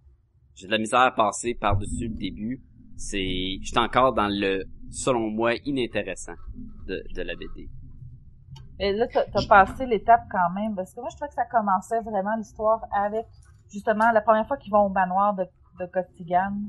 Là, il y a comme une vraie histoire longue où est-ce qu'on voit bien les personnages. Mhm. Et c'est ça qui est intéressant, c'est ça qui motive à vouloir continuer, sachant que, ok, là, ça va se redresser. Mais moi, jamais la prémisse de c'est une fille mécanique dans un univers post-apocalyptique ou quoi, Un où il y a suite à la guerre des robots, un mix de Firefly avec euh, la... Je trouve ça cool, mais... Je m'en allais dire ouais. Cadillac and Dinosaur, Ah, un peu. man! Cadillac et Dinosaur, c'est malade, là, le Xeno quelque chose, je m'en plus comment ça s'appelle la BD de Mark Schultz, mais là, j'étais comme, ah, ça c'est cool, et de voir que ça l'a changé, ça m'a comme fait un petit quelque chose. Ah, puis après ça, on a passé dans des affaires random, puis j'ai comme, ça c'est, j'ai eu de la misère, fait que, je dis pas non, mais me connaissant, puis connaissant le temps de lire, puis de prendre le temps de lire des autres affaires, je suis comme, ah, faudrait que je finisse Bone aussi avant, hein. Oui. Faudrait que je finisse cette affaire. Si un jour je veux lire Strangers in Paradise, là, tu me- tu sais, on a, on a parlé du lien. Est-ce que je vais passer par le premier volume puis dire, ah, Colin, c'est pas pour moi? Puis après que tout le monde me dit que c'était génial, tu sais. Mais écoute, et c'est ça le problème avec ces, ces premiers volumes-là qui sont durs à passer par-dessus. Là, on, on s'entend, le, le premier volume de euh, de Love and Rockets et de combien tu disais tantôt 300 quelque part? Oui, mais là, à un moment donné, on... Ouais, 347, 45, attends, 48. En tout cas, dans mon livre à moi, là. Le premier volume de Strangers in Paradise euh, qui est moins intéressant est peut-être de 60 pages. Donc, tu Ah oui, je pense qu'il est beaucoup plus gros que ça. Non, Ah non, c'est parce que c'est des recueils. ben moi je parle Ah, du oui, c'était oui, en trade là, c'était hein, vraiment un petit ouais, volume. Il y en a pas six, il y en a genre, euh, je sais pas combien, là. Toi. Quatre, là. C'était une mini-série de quatre, là. Mais, mais là, c'est là que je parle, peut-être que c'est un ramassis aussi de, de, de volumes, là, que dans un gros, gros, gros, gros livre, en fait. Oui. Euh, mais je, je Ouais, dis- moi, j'étais à peu près un petit peu moins que 300. OK. Mais je dis, je, ben, juste aller en français aussi, peut-être que ça change les choses. Mais je, je dirais pas que c'est plate pendant tous ces 300 pages-là, parce que j'aurais pas acheté le deuxième volume. Mais j'étais, j'étais, j'étais accro. Mais je dirais peut-être le, jusqu'au quart de ça, c'est un peu difficile encore. Puis à un moment donné, tu fais, ah, ok, c'est ça, ces personnages-là. Puis à un moment donné, ils font des introductions. C'est juste ça, pas au début. ils les font Oui. Ouais, c'est ça. Après ça, ils, ils, ils se réajustent. Et tu veux pas ne pas les lire. Comme n'importe quelle histoire qui évolue à long terme, tu veux partir du début parce que c'est important quand même ces moments-là. Surtout si, euh, Sébastien, tu dis on revient à des moments du, début. Tu veux pas avoir passé par-dessus, là. Ben, et c'est ça que je disais tantôt aussi, c'est que il y a plein d'histoires que je trouvais qui n'avaient pas d'affaires dans l'histoire, sauf que l'auteur veut que tu les lises. Ouais, c'est ça. Il, essayait de te dire quelque chose avec ça. De, tu fais pas genre, je vais faire cette page-là, mais ça voudra rien dire. Fait que, allons-y avec ça. tu sais. Fait qu'à qui vous le recommandez? À Marie. Ben, nous, elle l'a lu deux fois, au moins. Oui, mais sauf qu'elle n'est- elle n'est rendue qu'au volume 2, là. Il, Ah, il ben lui là, reste c'est- encore... euh, ça serait c'est sûr que si à un moment donné je retombe dessus je fais ah je le veux je veux la suite euh, c'est vraiment euh, en tout cas, moi, c'est- moi c'est c'est un gros coup de cœur cette, cette série là moi je la recommanderais pas aux gens qui sont que des fervents d'action Non, ça c'est clair. Puis pas des gens qui sont pas ouverts d'esprit non plus parce que Fait que vraiment pas à moi, parce que moi, je suis fermé puis je veux que ça se batte, là. C'est juste ça que j'aime. C'est vraiment un gros problème sur le podcast d'ailleurs. c'est euh, juste ça se battre que les, les l'homme fait ça, la femme Ouais. fait ça, euh, tout est rentré dans des cases. euh, Mais on- c'est- les méchants ont des capes et des moustaches Oui, c'est ça. Ouais. Et des cornes. Et des cornes. Ben là-dedans, écoute, il y a un doute avec des cornes, là. En fait, Costigan n'est foncièrement pas méchant. Non. Mais mais- il y a de l'air du diable, fait qu'à la première approche, tu tu Exactement. l'associes à- Mais Exactement. euh, je pense que peut-être au niveau de l'entreprise, il est peut-être un peu démoniaque, mais, mais Oui. dans la vie de tous les jours, il est très sympathique.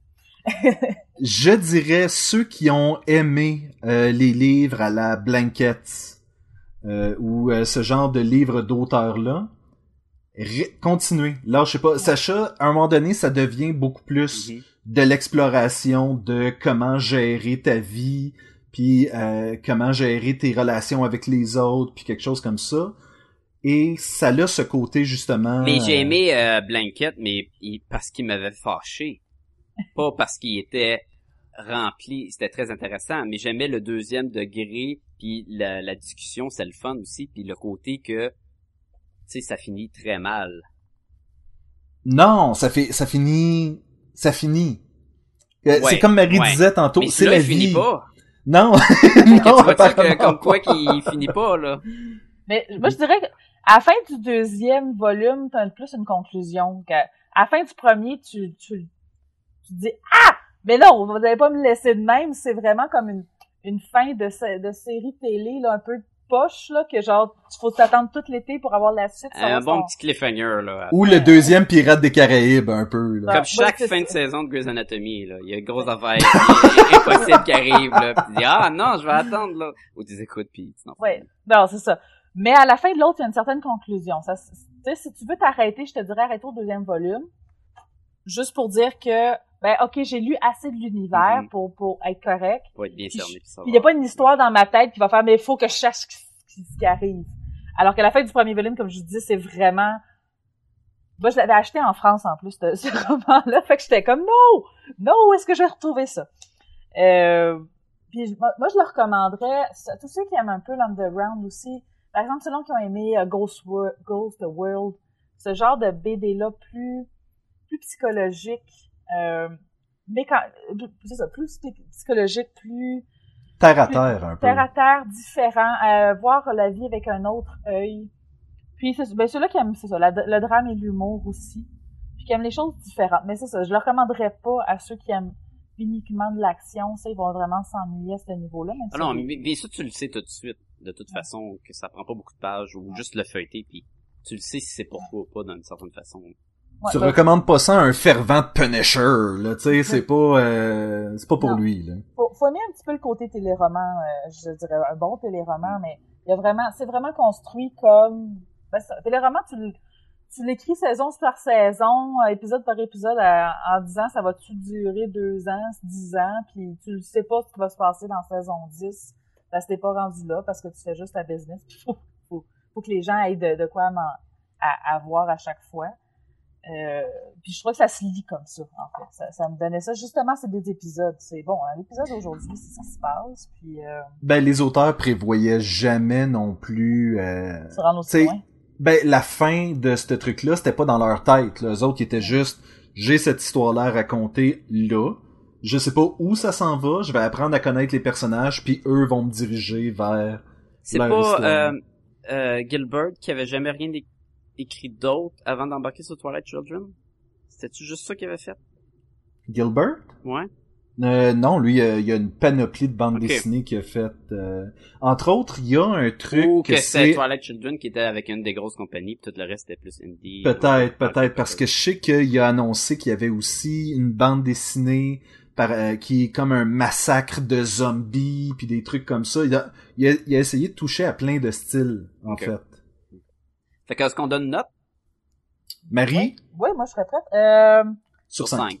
ouais, sur 5. Euh, je vais donner un 4.25. Oh! 4.25, il y a quand même, on n'est même pas à 4.5, là. Ben, j'hésitais. En fait, j'hésitais, ouais, j'hésitais entre 4.5 et 4.25. On va dire 4.5. Un bon 4.5. Et que tu restes pas après tes Non, principes, là, ça non, a je- pas après ça- pris 10 Ben, secondes, là. qu- 4.75? 4. euh, Ouais, vas-y Non, non, c'est un 5, c'est un Non, un 5. 5, c'est tout à fait. Je vais m'arrêter à 4.5 parce que justement, je pense que c'est c'est ben, juste pour la taille aussi de la chose, tu sais, c'est de, de rester intéressant tout ce temps-là, ça mérite beaucoup. Dans- Le dessin rapporte beaucoup de points. Ça en perd, comme je disais, un petit peu sur le côté abrupt en commençant, puis par moments, ces petites scènes-là un peu, euh, on est quatre Mexicains qui glandent, est un petit peu plus ennuyant. Mais je- ça- Malgré que c'est un excellent titre pour une BD, moi je dirais ça. là. On est quatre Mexicains qui glandent. C'est écœurant, là. Mais je pense que pour m'être tapé, euh, le premier, je pense que je l'ai lu au moins trois fois, l'autre deux fois. Fait que, tu sais, je pense que je l'ai reluré dans dont ma vie. une Fait fois pendant le podcast. Oui, on peut l'entendre.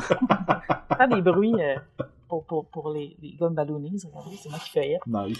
Euh, donc, euh, non, ça en tout cas, moi, j'ai j'ai comme pas de misère. Ça lit comme un, un bon roman, mais là, en plus, c'est des histoires. tu sais. Fait que c'est- c'est encore plus facile qu'un roman. C'est- C'est c'est- c'est easy, tu sais. Quand t'as quand t'as lu Les Misérables, après ça, ça, c'est facile. Oui, et Sacha, Sacha a lu Les Misérables euh, Fait que à multiples facile, reprises. Sais, comme n'importe quelle bonne chose, si t'as lu pire, c'est c'est meilleur. Donc, on va lui donner une meilleure note, tu sais. Moi, j'ai, moi, j'ai lu Guerre épais, donc euh, je- Ah, ça, J'ai pas, j'ai pas encore attaqué. ça. c'est un mensonge. J'ai lu les trois premiers chapitres de la Ah. Guerre épais. Oh, mais ça devient meilleur, long. Sébastien, ça non, devient meilleur. hey, c'est super long, ça a aucun sens. Mais c'est bon, Ça-. Mais, Oui, euh, ben oui. Mais il y a des chapitres longs, un peu.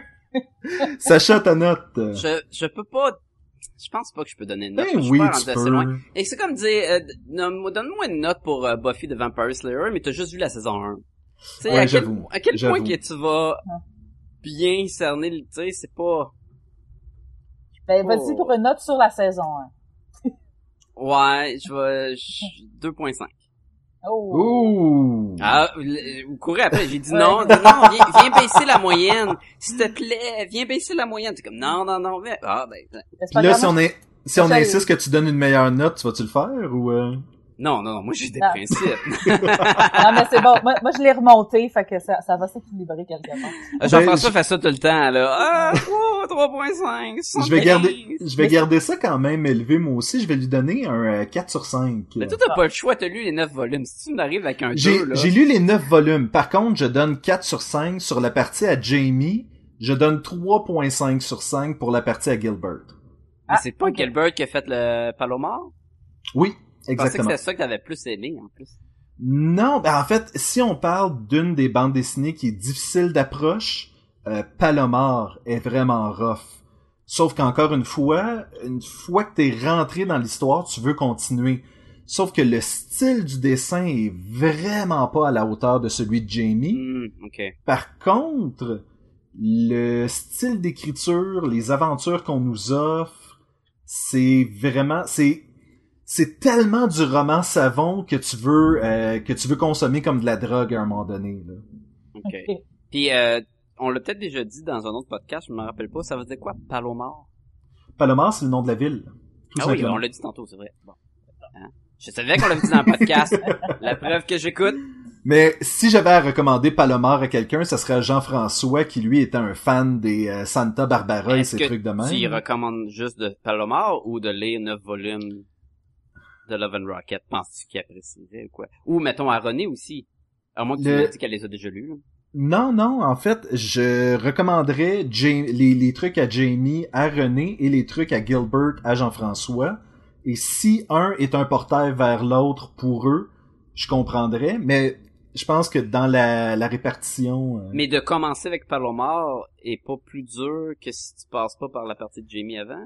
la- L'affaire avec Jean-François, c'est qu'il est un auteur et que pour lui, l'histoire a plus d'importance que le dessin. Et je crois que c'est le shtick à Ouais. Gilbert, alors que Ouais, Jamie, ouais, le dessin était plus important que l'écriture au début. Je comprends. Donc, il y a un peu de ça qui... euh, Hein? Et, et dans les deux cas, euh, on suit pratiquement que des femmes. Et l'histoire est toujours moins intéressante quand c'est des hommes. Mais ça, C'est comme Michel Tremblay, ça. Pareil, c'est Même pareil. même combat. Hey, une pièce de théâtre de Love and Rocket. Ah, ça serait cœur. Oui. Moi, j'irais voir ça. Mais, mais je la mettrais vraiment plus, ça, à, à l'adapter, je la mettrais plus en série télé. Définitivement pas en film. Je, je pense que ça se massacrerait. Non, ça aurait beaucoup plus de sens de, que ça soit fait d'une façon séquentielle. euh. Que c'est- c'est des épisodes. Fait que si t'essaies de faire une histoire, comme je dis, j'ai j'ai été incapable de mettre une histoire, ça va être botché, ça va pas être ça va pas démontrer de l'univers, de ce qu'on aime de cette série-là, en tentant de faire un résumé. Puis probablement qu'Hollywood arriverait à tout scraper ça, puis probablement de même pas mettre des lesbiennes là-dedans. Tu sais, je veux dire, de... de, de- Il remplace par des gars. Oui, c'est ça. c'est ça, c'est... Love and Rockets, la version masculine. Mais il y a des Rockets, c'est Rockets Rockets. dans le film. fait fait par Michael Bay. C'est deux filles qui travaillent sur un vaisseau spatial. Oui. C'est tant non, que ça a l'explose là. juste la mécanique pro-solaire, tout le Oui, long. c'est exactement ça. Tu sais les C'est comme robots Me- là, dans le Megan garage, là, Fox c'est eux qui, qui, sortent. euh, Il y a Megan Fox. puis- Ah, oui. il y a Megan Fox qui fait euh, Maggie au OP, là. Euh, t'as En fait, probablement... ça serait, ça serait Penny, là. s'il y Elle, elle les avait, fait euh, les Penny, trois. Elle est fait les trois. Elle a aidé les Murphy dans le temps là. Tu sais, il Meilleur casting ever. Ouais. fait qu'il y aurait toutes pas d'expression. Oui. Non, euh, tu mélanges avec Jennifer Garner, je pense. Ah non, mais non, en tout cas, partez-moi pas sur Megan Fox. je, pourrais, je pourrais, non, je pourrais devenir méchante. Moi, tu mets Euh, Colin Farrell dans le rôle de, de Race là. Oui, tout à fait, tout à ça. fait. Marie, est-ce que t'as des trucs à plugger? Oui, hey, j'en ai pour une fois. Euh, bon, si vous venez au prochain Comic Con, vous allez probablement me voir. Euh, j'ai, je fais encore ma, ma présentation sur les films d'horreur, euh, horror, um, horror movie and history in social fear en anglais. Donc, euh, préparez votre anglais. Moi-même, il faut que je le prépare, le prépare pour euh, ma langue se délie. Donc, History in c'est, fe- fear. Fear. So you know I speak in English. Euh, donc c'est c'est c'est sur le, je compare les le- l'évolution des films d'horreur en les comparant avec ce que les ce que la société dont la ce que dont la société avait peur. Donc par exemple euh, dans les années 50 on avait peur euh, des Russes et des bombes nucléaires, ben ça je vous donnerai pas de punch, là, mais tu sais, il y a des aliens puis des monstres géants. Fait que... Oh, oui. Mais tu l'avais d'ailleurs traité dans ton passage aux les geeks sont parmi nous. Exactement. Justement, de, un peu de Ben, récapituler cette chronique. Parce que ça fait comme quelques années que je le fais, ce, ce panel-là. Puis c'est comme ça, justement, que euh, des geeks sont, sont venus me voir puis ont dit « Hey, viens me voir sur mon podcast! » Et j'ai découvert l'univers des geeks. Et vous?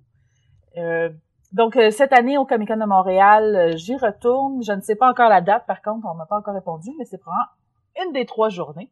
Et du 8 au 10 juillet prochain, le Oui. Comic-Con. Oui, Que d'ailleurs, je vais avoir ma, une table aussi, fait que vous pouvez passer me dire salut aussi. Ah, vous pourrez me dire salut aussi. Euh, c'est ça, je vais être la personne qui parle en avant.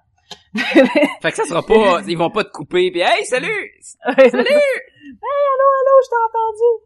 Puis sinon, si vous voulez me suivre, parce que moi, j'écris aussi, puis là, je me disais, moi, comment les gens peuvent me suivre? J'ai un Twitter. Oh. J'ai découvert ça. Donc, c'est, je fais de la, de la twitto-fiction. La twitterature, c'est ça. La twitterature. Ça, on a envie d'avoir l'air intellectuel en écrivant 140 caractères. Euh, donc, c'est Marie, Marie Fiction, Marie barre en dessous Fiction, c'est Fiction 140. Il y en a un autre, là, Fiction 140, mais là-dessus, il y a deux tweets. Fait que c'est l'autre, celui-là qu'il y en a plusieurs. Ah, ben c'est pas mélangeant au moins. Non, c'est ça. Il y en a des. Le, mien, est bilingue, donc j'en fais en français puis en anglais. Donc j'essaye chaque semaine d'en avoir d'en, mettre un, mais là il doit bien en avoir au moins 50 déjà. Fait que vous avez déjà du stock à lire, ça vous, vous tente d'aller lire ça. C'est vraiment toutes sortes d'histoires de, de en 140 caractères que j'essaye. Euh, ça va dans un peu toutes les directions. Là, c'est vraiment de l'exploration de ce médium-là. Donc, vous pouvez aller venir me suivre. J'ai pas encore fait vraiment de pub énormément pour ça. Va être ma première pub, en fait, pour pour euh, cette page, mais euh, ça, moi, ça me tente de lire mes petites histoires euh, si vous avez envie de me suivre. Voilà. Sacha, si les gens veulent nous écrire à nous, Ben, ils peuvent toujours le faire à podcast et gumballoon, au commercial, gmail.com. Écrivez-nous, peu importe. Si vous avez des questions, ça fait longtemps qu'on n'a pas lu en nom, fait que, euh, n'hésitez pas. Puis, euh, c'est ça. Eaton chez Sébastien. oui, directement d'un euh, d'un orage ici, je vous dis d'aller sur podcastetgumballoon.com. Là, vous allez trouver euh, tous nos liens, nos épisodes et plus encore, et le lien Amazon qui nous permet euh, à la fois de payer pour nos dépenses et euh, tranquillement euh, de magasiner pour une œuvre à laquelle contribuer. Parce qu'on veut que Podcast et Gumballoon sauve la planète. Ouais. On- ouais. Ça, c'est dans mes favoris, moi, ce lien-là. C'est, Nice. génial. Sous le nom Amazon. Non, mais c'est, c'est la meilleure affaire à faire. Vous allez sur notre site, vous cliquez sur le lien, ça rouvre Amazon, puis mettez ce- cette page-là dans les favoris. Et même pas besoin de- d'aller sur notre site. Mais c'est toujours le fun d'y aller, fait que allez sur notre site. Ou passez aussi sur Facebook, parce que on a une page Facebook. Allez nous liker si vous l'avez pas déjà fait. Et vous pouvez communiquer avec les membres de Podcast et Gobaloon via Facebook aussi. Et on a un temps de réponse de deux minutes, je crois. Donc, euh, on est sa coche. C'est pas pire, ça. c'est, c'est excellent. On est moins vite sur Twitter, mais on est quand même sur Twitter et sur Instagram que je pense ça fait tellement longtemps que j'ai pas mis de photos, faut que je me rattrape. Euh, on a une présence sur RZO Web, on est sur Pod Québec Live et Nous sommes sur iTunes. Vous pouvez aller laisser un euh, commentaire et des étoiles. Combien d'étoiles, Marie? Euh, 5 étoiles. Voilà. oh hey nice. C'est- c'est- Imagine c'est- elle dit à 2.5 là. 2.5, là. C'est la bonne réponse, Marie. C'est un système à 5 étoiles et on aime ça. Euh... Non, mais c'est parce que là, on me pointe des armes sur moi pour que je dise 5 étoiles. Donc, euh, c'est ça, allez euh, laisser un commentaire ou une note, euh, ça nous fait euh, sortir, ça nous fait sortir un peu dans les moteurs de recherche. Et euh, sur ce, je vous dis, madame, monsieur, c'était Oui. fort plaisant. Oui.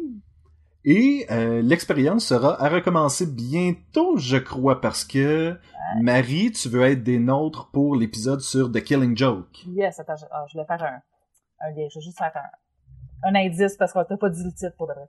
Oh! Voilà.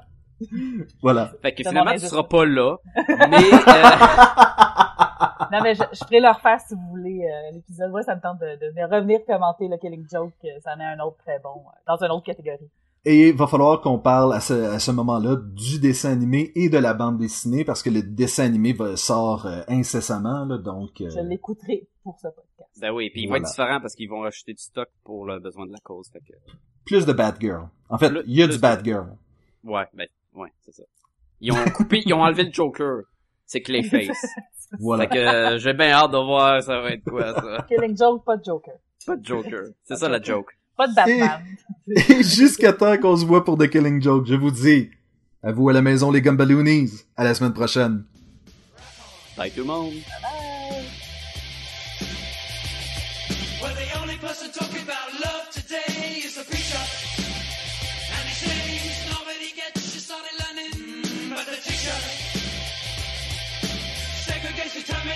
Demonstration, integration, aggravation, devastation of the confusion. That's what the world is today. Hey, hey. Full of confusion. That's what the world is today. Hey, hey.